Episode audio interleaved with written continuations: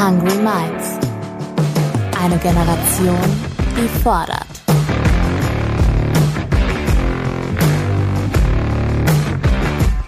Mit und von Ronja Ebeling.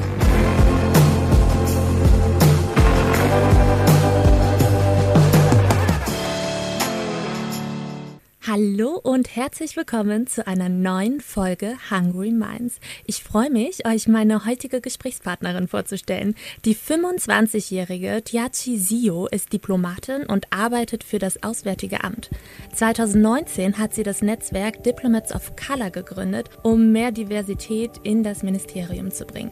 Eine Studie des Bundesinstituts für Bevölkerungsforschung hat herausgefunden, dass in der Bundesverwaltung nur 12 Prozent der Beschäftigten einen Migrationshintergrund Migrationshintergrund haben. In unserer Gesamtgesellschaft haben allerdings 26 Prozent einen Migrationshintergrund, Tendenz steigend. Dementsprechend sollte Deutschland doch auch im Ausland repräsentiert werden, oder?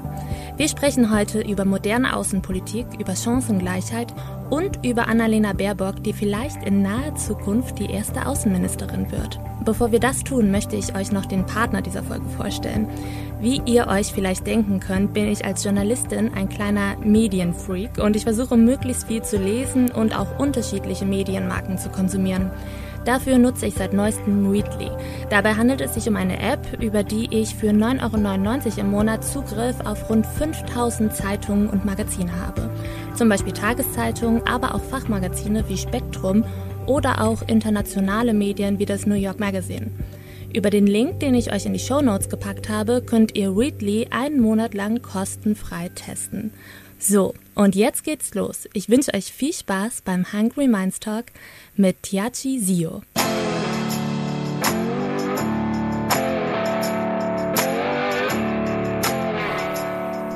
Tiachi, du bist Diplomatin, arbeitest im Auswärtigen Amt. Derzeit bist du beurlaubt, um deinen Master in Harvard zu machen.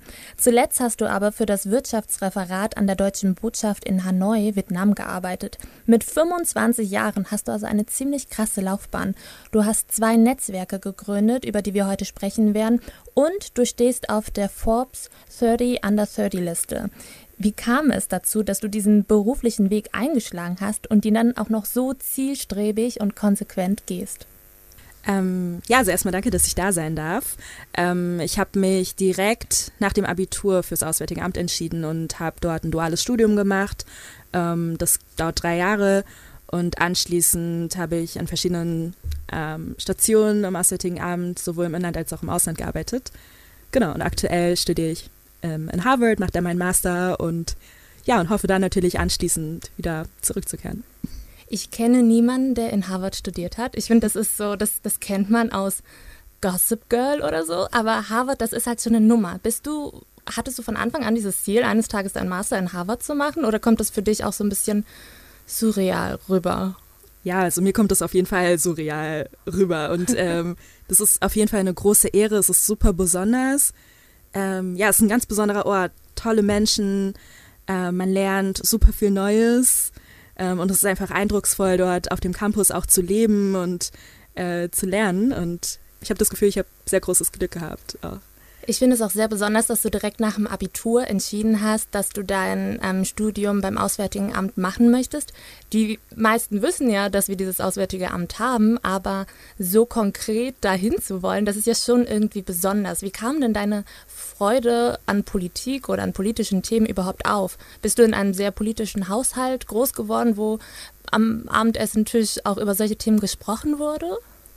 Ähm, also ich würde sagen, dass ich mich vor allem auch ähm, über meine Schule mehr für, ähm, gerade für Außen- und Europapolitik interessiert habe. Also ich habe ähm, vor allem während der Oberstufe beim Europäischen Jugendparlament, bei Model United Nations Konferenzen mitgemacht und bin dadurch so ein bisschen in Kontakt gekommen mit anderen Jugendlichen über verschiedene politische Themen zu diskutieren und fand das dann super spannend. Um, und eigentlich war mein Plan, Jura zu studieren. Um, und dann ähm, dachte ich, oh, ich habe aber wirklich Lust, im Ausland zu arbeiten und ich habe wirklich Lust, irgendwas mit Außenpolitik zu machen. Und dann, ja, und dann bin ich auf das duale Studium beim Auswärtigen Amt gestoßen und äh, ja, und so kam das. Dann habe ich mich beworben und es hat geklappt. Und wie sieht so ein Arbeitsalltag beim Auswärtigen Amt aus? Was sind da deine konkreten Aufgaben?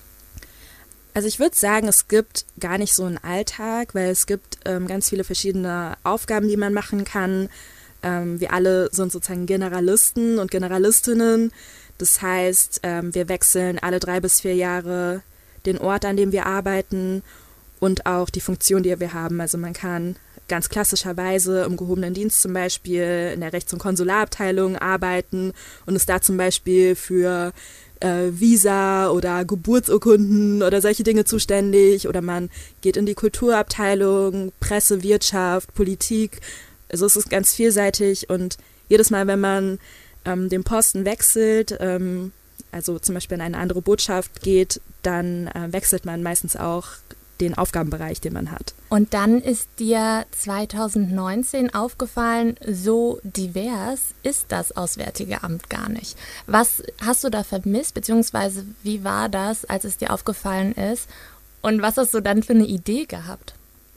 Genau, also ich komme ja ursprünglich aus Frankfurt und das ist eine super diverse, international geprägte Stadt und daher hatte ich sozusagen, als ich aufgewachsen bin, so ein ganz ja, ein Selbstverständnis davon, dass wir in Deutschland auch in einer diversen Gesellschaft leben. Und ähm, da, ja, das war, da habe ich gar nicht, glaube ich, so viel drüber nachgedacht. Ähm, und dann ist, ist, mir tatsächlich aufgefallen, als ich dann auch in den Auswärtigen Dienst gegangen bin und ich dann gesehen habe, zum Beispiel 20 Prozent der Botschafterposten sind von Frauen besetzt und ähm, zum Beispiel Personen mit Migrationsgeschichte sind ähm, weniger repräsentiert als in der Gesellschaft. Um, und dann bin ich genau 2019 auf die Idee gekommen, mich zu vernetzen mit anderen Mitarbeiterinnen und Mitarbeitern mit Migrationsgeschichte und so ist dann nach und nach, äh, zunächst als informelles Netzwerk, aber dann auch immer äh, sozusagen formeller äh, das Netzwerk Diplomats of Color entstanden. Das heißt informell, ihr habt euch anfangs in der Mittagspause getroffen und einfach miteinander gesprochen und ausgetauscht und dann wurde das Ganze größer und größer und heute hat es eine richtige Form angenommen. Ähm, darüber werden wir später nochmal sprechen, wie weit ihr da heute seid. Ich habe mich aber gefragt, wie wurde das denn intern aufgenommen, als du beschlossen hast, dieses Netzwerk zu gründen? Du hast damit ja im Prinzip berechtigterweise formuliert, dass das Auswärtige Amt aktuell nicht den Job insofern gerecht wird, Deutschland so darzustellen, wie es ist, nämlich divers. Ähm, genau, also ich glaube, dass ähm, wir grundsätzlich auf eine positive Resonanz gestoßen sind und ich glaube, ähm, und das hat ja auch die Reaktion auch sogar von höchster Ebene gezeigt im Auswärtigen Amt, dass, ähm, dass es da noch Potenzial nach oben gibt. Ähm, Damit meinst du jetzt Heiko Maas? Genau. Was hat er gesagt? Ähm, also er hat unsere Initiative von Anfang an unterstützt ähm, und ähm, das sieht man, glaube ich, auch daran, dass wir jetzt zum Beispiel eine Diversitätsstrategie haben. Wir haben eine Ansprechperson, die sich genau für diese Themen Gleichstellung und Diversität ähm, sozusagen einsetzt. Ähm, wir haben ähm, verschiedene Maßnahmen und ähm, Events organisiert, sowohl als Netzwerk, aber auch in Kooperation mit den verschiedenen Arbeitseinheiten im Auswärtigen Amt. Und ich glaube, das alles zeigt, dass es ja eine sehr große Bereitschaft gab, auch da voranzugehen und auch Vorreiter zu sein unter den Bundesministerien. Ähm, und von daher glaube ich, dass wir da auch genau sozusagen zum richtigen Zeitpunkt die richtige Idee hatten und ähm, ja, und wir da natürlich mit hoffen, dass sich jetzt ähm, auch mehr Leute bewerben, die vorher vielleicht sich gar nicht gesehen haben im Auswärtigen Dienst. Hm, hast du dich denn gesehen, als du dich beworben hast? Hast du da ein Vorbild gesehen? Weil mich motivieren Vorbilder immer so extrem. Wenn ich denke, hey, das hat eine andere Frau geschafft und ich, und ich feiere diese Frau, dann will ich das auch. Und dann traue ich mich noch mal viel mehr, diesen Weg zu gehen. Hattest du damals ein Vorbild? Ich glaube gar nicht so konkret. Also ich kannte vorher niemanden im Auswärtigen Dienst oder ja, hatte gar keinen Kontakt dazu, hatte auch kein Praktikum oder dergleichen gemacht. Mir ging es wirklich darum, dass ich mich für außenpolitische Themen interessiert habe und dass dann das Auswärtige Amt als Arbeitgeber für mich die erste Wahl war. Und dann habe ich mich einfach beworben und habe wirklich gar nicht darüber nachgedacht, ob ich da hinpasse oder ob ich da reingehöre. Und ähm, ja, und ich glaube tatsächlich, dass irgendwie Herkunft oder Geschlecht oder dergleichen eigentlich auch keinen Einfluss haben sollten. Ähm, und genau dafür setzen wir uns ja jetzt auch ein, dass wirklich dieses Bewusstsein ähm, bei allen Menschen ankommt. Spielen denn diese, diese Punkte, die du gerade angesprochen hast, Herkunft, Geschlecht, spielen die denn aktuell noch eine Rolle? Weil das deutet ja darauf hin, dass es da schon noch irgendwelche Stolpersteine gerade für diese Menschen gibt, äh, für Frauen, für Menschen mit Migrationshintergrund, für Menschen mit LGBTIQ-Background, dass es da diese Stolpersteine gibt, über die sie fallen oder die es zumindest schwer, schwieriger machen für sie. Wie sehen die im Alltag konkret aus? Also es gibt sicherlich im Alltag Situationen, wo man zum Beispiel ähm, Alltagssexismus oder Alltagsrassismus erlebt. Ich glaube, das ist aber gar nicht speziell jetzt im Auswärtigen Amt besonders schlimm, sondern ich glaube, das erlebt man vielleicht als Frau oder als Person mit Migrationsgeschichte ähm, einfach in seinem ganz normalen Alltag. Ähm, ich glaube aber, ja, dass wir dadurch, wenn wir sozusagen in der Verwaltung Strukturen schaffen, die möglichst inklusiv und durchlässig sind, dass wir da so ein Vorbild auch sein können für die Gesamtgesellschaft. Ähm, ganz konkret ähm, beschäftigen wir uns zum Beispiel damit, ähm, wie unsere Rekrutierungsprozesse gestaltet äh, sind. Das heißt, wen sprechen wir eigentlich konkret an, wer fühlt sich angesprochen und da möchten wir natürlich möglichst diesen Prozess inklusiv gestalten. Dann schauen wir auf die Auswahlprozesse, das heißt, wie sind die Auswahlverfahren gestaltet, gibt es da vielleicht unconscious bias, also unbewusste äh, Vorurteile, die vielleicht ähm, Hindernisse sind ähm, für bestimmte Gruppen. Und da schauen wir, dass wir einfach noch inklusiver werden können, noch offener sein können können ähm, ähm, für alle Teile der Be Bevölkerung. Das heißt, ähm, was bedeutet das konkret? Ihr schreibt in den Jobausschreibungen rein, dass, ähm, dass ihr auch gezielt People of Color sucht oder auch Menschen mit Behinderung. Schreibt ihr solche Sachen rein? Richtig, mhm. genau. Das schreiben wir konkret rein in, ähm, in alle Ausschreibungen, dass wir insbesondere auch äh, Personen mit Migrationsgeschichte, Frauen, Personen mit Behinderung ähm, aufrufen, sich ähm, gerne bei uns zu bewerben. Und ähm, ich glaube, da, ja, das ist ein wichtiger Schritt. Und ähm, weiterhin schauen wir natürlich, wie sieht das aus bei Beförderungen? Gibt es da Möglichkeiten, wie man diesen Prozess ähm, noch inklusiver gestalten kann, dass eben eines Tages nicht mehr nur 23 Prozent Frauen in Führungsetagen sitzen? Und ähm, daher bin ich auch zuversichtlich jetzt für die kommenden Jahre. Annalena Baerbock wurde mhm. jetzt zum Beispiel vorgestellt ähm, als potenzielle neue Außenministerin. Ähm, damit wäre sie die erste Frau in dem Amt. Und ähm, es wurde auch im Koalitionsvertrag ähm, eine Diversitätsstrategie festgelegt. Und ich glaube, das alles sind sozusagen Zeichen ähm, oder Ansätze, die zeigen können, dass, ja, dass wir da eben vorangehen und dass wir da als Bundesverwaltung Vorreiter sein möchten. Apropos Frauen, Annalena Baerbock, selbst der Frauenanteil unter den Führungskräften, ähm, da war das Auswärtige Amt in der vergangenen Legislaturperiode mit 23 Prozent Schlusslicht unter allen Ministerien. Wieso war das so und was versprichst du dir denn von Annalena Baerbock? Ich weiß ehrlich gesagt gar nicht, warum das so war. Ich glaube, das ist ähm, vielleicht historisch so gewachsen. Ähm, und Verwaltungskarriere dauert ja auch eine längere Zeit. Das heißt, wenn man jetzt anfängt, paritätisch einzustellen, dann dauert das natürlich noch ähm, mehrere Jahre, bis diese Frauen dann tatsächlich auch Führungspositionen bekleiden können. Ähm, aber ich glaube, gerade auch, ja, Heiko Maas war da auch relativ aktiv, ähm, sich dafür einzusetzen, dass wir ähm, beispielsweise bei Delegationen, dass wir da paritätische Besetzungen haben, dass ähm, wir ja, dass Frauen eben besonders ähm, gefördert werden. Ich glaube, ja, da haben wir schon einiges gemacht und es gibt ja auch die Gleichstellungsbeauftragte, die da auch sehr aktiv ist. Die hat ja auch aktuell, ich glaube, auf Instagram eine Kampagne zum Thema Alltagssexismus im Auswärtigen ah, okay, Amt. Das weiß ich gar nicht. Du hast eben gesagt, dass Heiko Maas relativ äh, aktiv war. Glaubst du denn, Annalena Baerbock wird nochmal aktiver sein bei dem Thema? Ich glaube, dass sie, weil sie eine Frau ist, einfach auch ein Vorbild sein kann für viele. Und, und im Koalitionsvertrag wurde ja auch festgehalten, dass wir eine feministische Außenpolitik verfolgen wollen. Und ich glaube, dass sozusagen das gekoppelt äh, mit Annalena Baerbock als potenzielle neue Außenministerin, dass das zusammen schon dazu führen kann, dass der Beruf attraktiver wird für Frauen und ja, und dementsprechend sich auch mehr Frauen vielleicht zutrauen, Führungspositionen wahrzunehmen. Hm. Apropos feministische Außenpolitik, kleiner Tipp am Rande. Wer mehr über feministische Außenpolitik erfahren möchte, sollte unbedingt Christina Lunz auf Instagram folgen. Die bringt 2022 auch ihr Buch zu diesem Thema raus und engagiert sich da ganz, ganz stark. Sag mal, was bedeutet denn feministische Außenpolitik? Was soll das sein? Also ich glaube, dass feministische Außenpolitik bedeutet, dass wir in unserer Außenpolitik darauf achten, dass wir ähm, inklusiv sind, dass Frauen ähm, immer mitgedacht werden. Ich glaube, das spiegelt sich auch auf die personelle Besetzung wieder und ähm, dass wir eben daran denken, dass eben auch Frauen Führungspositionen im Auswärtigen Dienst bekleiden können. Und in der internationalen Strategie natürlich auch, dass ähm, den Verantwortlichen bewusst wird, dass Gewalt gegen Frauen eben ganz klar als Kriegswaffe benutzt wird. Ähm, das heißt, Frauen werden entführt, Frauen werden vergewaltigt, äh, zu Schwangerschaften gezwungen. Das ist eine Kriegswaffe am Ende des Tages.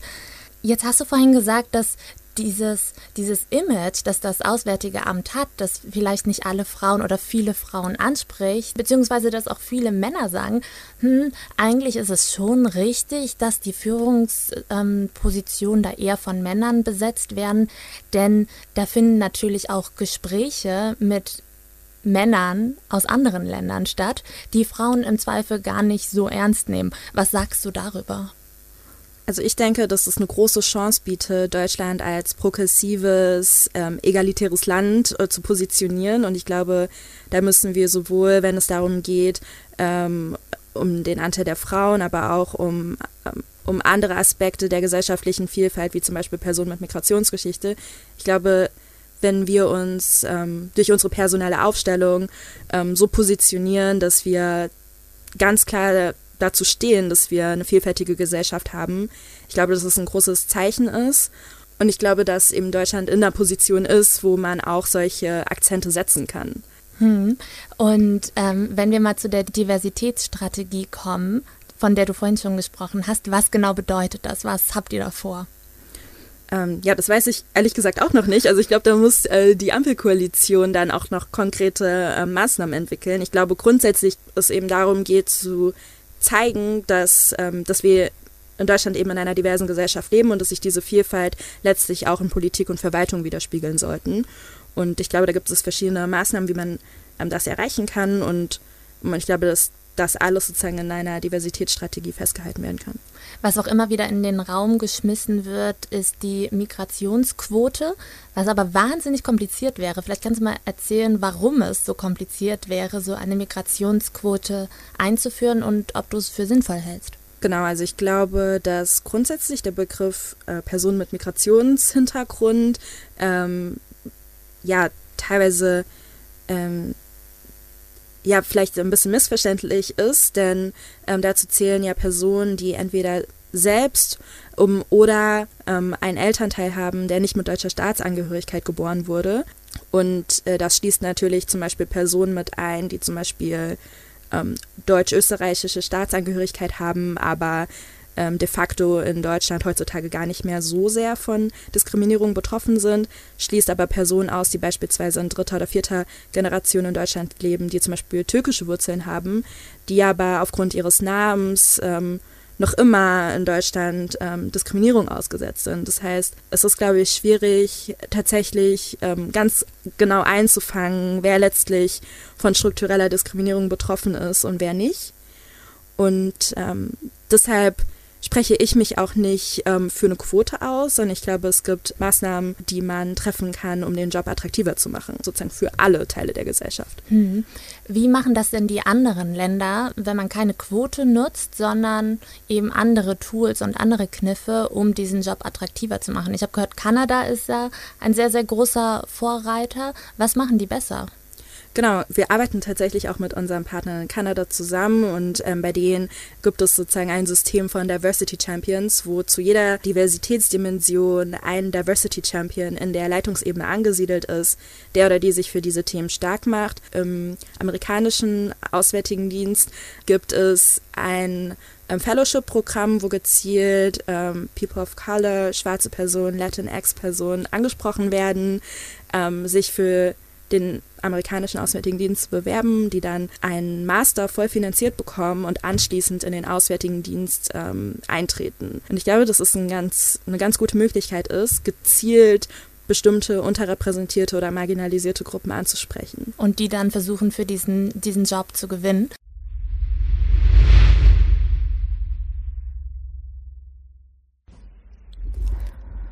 Wir unterbrechen den Talk für eine kurze Werbepause. Weil bald Weihnachten ist, möchte ich euch die zwei Gründerinnen Natalie und Ma aus Hamburg vorstellen. Sie haben Ende 2018 ihre Beauty-Marke Terrorists of Beauty gegründet, um überholten Standards der globalen Beauty-Industrie den Kampf anzusagen. Sie sagen nämlich, es braucht nicht mehr als ein Produkt. Und zwar eine vegane, plastikfreie Unisex-Seife aus natürlichen Inhaltsstoffen, die für Körper, Gesicht und Haar benutzt werden können. Das ist ein Geschenk für Papa, Mama, den Partner, also quasi für die ganze Familie und alle eure Liebsten. Mit dem Code Ronja X Hungry Minds bekommt ihr 15% Rabatt auf eure Bestellung. Mehr Informationen findet ihr in den Show Notes und jetzt geht's direkt weiter mit dem Hungry Minds Talk mit Tiachi Zio.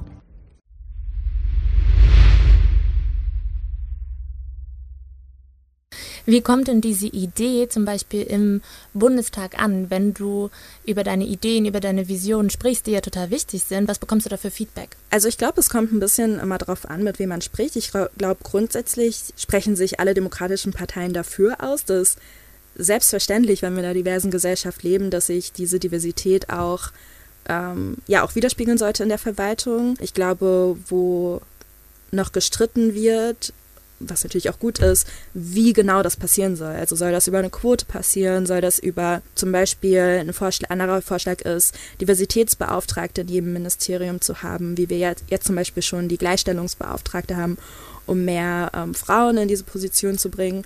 Und ähm, ja, und darüber kann man sich natürlich streiten und das sind am Ende politische Entscheidungen, die dann hoffentlich von der Ampel auch ähm, gefällt werden. Du hast vorhin schon gesagt, dass der Prozentsatz von Menschen mit Migrationshintergrund in der deutschen Bundesverwaltung allgemein sehr niedrig ist, mit 12 Prozent. Um das zu ändern, hast du jüngst auch ein weiteres, ein weiteres Netzwerk ins Leben gerufen, ein interministerielles Diversitätsnetzwerk. Was genau steckt dahinter? Genau, also da steckt dahinter, dass wir mit Diplomats of Color für die, das Auswärtige Amt relativ schnell schon einige Erfolge erzielen konnten und wir immer wieder Anfragen erhalten haben von anderen Ministerien, die Interesse hatten, äh, wie das eigentlich bei uns läuft. Welche Ministerien waren das? Ähm, zum Beispiel das Entwicklungsministerium. Ah, okay. Und ähm, genau, und daher sind wir, also sozusagen mein Team und ich, ähm, auf die Idee gekommen, hey, warum weiten wir Diplomats of Color nicht aus oder gründen sozusagen eine Dachorganisation, die diese verschiedenen Initiativen in den einzelnen Ministerien bündelt, Wissen weitergibt, Vorlagen ähm, produziert, damit äh, sozusagen nicht jedes Ministerium von neu eine Diversitätsstrategie sich ausdenken muss ähm, und da haben wir Anfang des Jahres von Joint Politics eine Förderung bekommen und ähm, konnten. Kannst du einmal erklären, was das ist, Joint Politics? Klar, also Joint Politics ist sozusagen ein politisches Start-up, die fördern äh, politische Talente, die eine besondere Idee haben, ähm, finanziell, aber auch ideell durch ähm, das große Netzwerk an Fellows. Das sind meistens prominente Persönlichkeiten aus Politik, Verwaltung, Wirtschaft.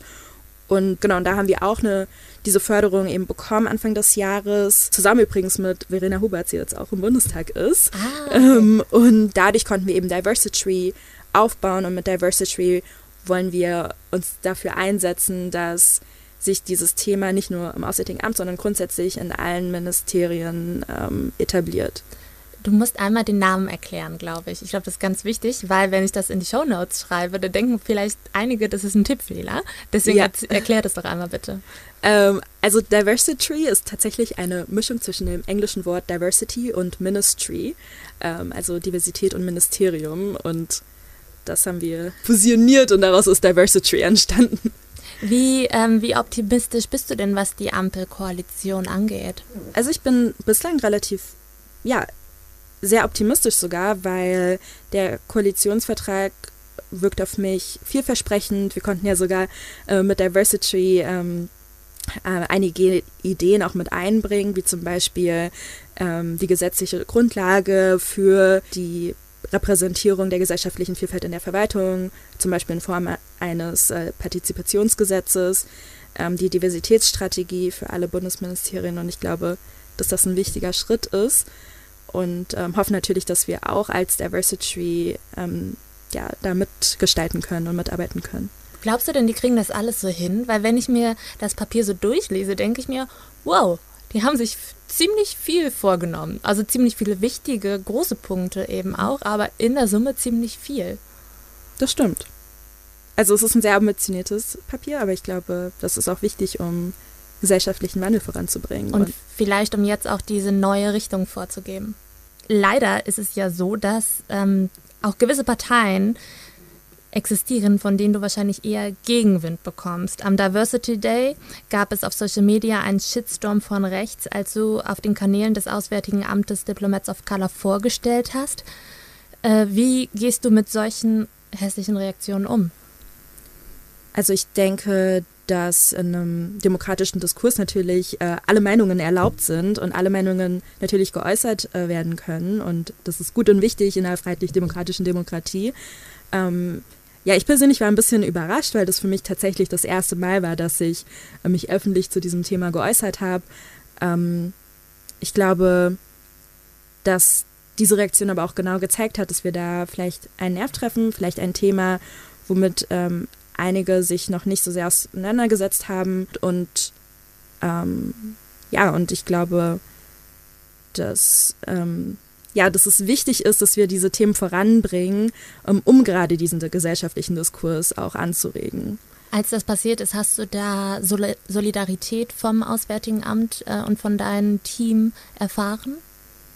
Ja, definitiv. Also ähm, es gab ja dann auch eine Antwort auf ähm, die Bundestagsanfrage, die darauf ja auch gefolgt ist. Und ich finde, in dieser Antwort wurde auch nochmal betont ähm, vom Auswärtigen Amt, dass Initiativen wie Diplomats of Color oder wir haben auch einige andere Initiativen, zum Beispiel Rainbow, die sich ah, für die Rechte -hmm. von LGBTIQ-Mitarbeitenden ähm, ausspricht oder wir haben auch Frauen at Diplo, ein Frauennetzwerk, dass sozusagen die Summe dieser vielen Initiativen, dass die wichtig sind ähm, für den Auswärtigen Dienst und ich glaube, das war tatsächlich sogar was Positives, dass man dann nochmal diese positive Bestätigung bekommen hat. Und eben diesen Rückenwind. Ja. Ähm, ich frage das deshalb, weil das, weil dieser, dieser Gegenwind und dieser Shitstorm von rechts wahrscheinlich auch viele Frauen oder generell People of Color ähm, hemmt, in die Politik zu gehen, weil das ja erstmal schon etwas mit einem persönlich macht.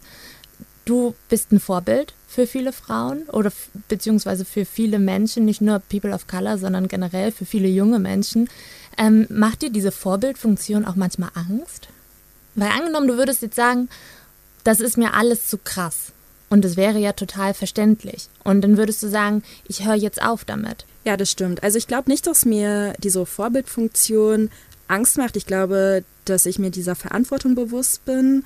Um, und ich weiß auch, dass ich äh, viele, viele Menschen habe, die dahinter stehen. Ähm, gerade auch das Team von Diplomats of Color, gerade ähm, ja auch das Auswärtige Amt. Und ich glaube, das ist das, was mich auch ähm, ermutigt, ähm, weiterhin mich dafür für diese Themen stark zu machen. Ähm, und letztlich geht es, glaube ich, um gesellschaftliche Teilhabe. Es geht darum, dass wir unsere Demokratie dadurch stärken, dass ähm, alle Teile der Gesellschaft auch teilhaben. Und, ähm, und daher sind für mich diese übergeordneten Ziele, glaube ich, ein Stück weit wichtiger als jetzt persönliche Angriffe. Und ich beziehe das auch nicht so wirklich als persönlichen Angriff gegen mich, sondern ich glaube, das kommt oftmals aus einer Frustration heraus, vielleicht aus Unverständnis. Letztendlich geht es darum, dass wir bereits in einer diversen Gesellschaft leben und es ist sozusagen für mich die logische Schlussfolgerung auch ist, dass, ähm, dass, dass alle Teile dieser Gesellschaft eben repräsentiert sind. Und ich glaube, dass, dass das vielleicht eher eine Angst ist äh, von rechts vor Veränderung, die ja eigentlich gar keine Veränderung ist, weil das eben schon der Status quo ist. Also wo ich mich schon als Vorbild sehe, ist, wenn ich eben Nachrichten bekomme von jungen Menschen, zum Beispiel mit Migrationsgeschichte, die sagen, hey, ähm, ich studiere gerade Jura, ich wollte schon immer mal im Auswärtigen Dienst arbeiten, aber habe mich da nie gesehen und jetzt habe ich einen Artikel von dir in der Zeitung gelesen und das motiviert mich jetzt, mich tatsächlich zu bewerben. Ähm, und ich glaube, diese einzelnen Geschichten, ähm, die sind auch diejenigen, die mich auch weitermachen lassen und die auch so einen Sinn dahinter geben und ja. Und du bist ja generell ein, auch ein Vorbild dafür, dass eben junge Menschen mit Mitte 20 sich mit großen europäischen außenpolitischen Themen befassen können. Vielen Dank für das Gespräch, vielen Dank fürs Vorbildsein. Ähm, das ist ganz, ganz großartig. Ich wünsche dir erstmal alles Gute für deine Masterarbeit. Toi, toi, toi. Und ähm, dann bin ich mir sicher, dass wir noch einiges von dir hören werden. Dankeschön, hat mir auch sehr viel Spaß gemacht. Wenn euch die Folge auch gefallen hat, dann hinterlasst uns doch gerne eine sweete Bewertung bei Spotify, äh, nee, bei iTunes. Und äh, allgemein freuen wir uns über euer Feedback. Ich verlinke euch alle Sachen ähm, nochmal zu Diplomats of Color auch in den Show Notes. Dann könnt ihr euch das alles nochmal durchlesen und vielleicht auch ein paar Anlaufstellen, wie ihr euch fürs Auswärtige Amt bewerben könnt. Vielen Dank und bis zum nächsten Mal.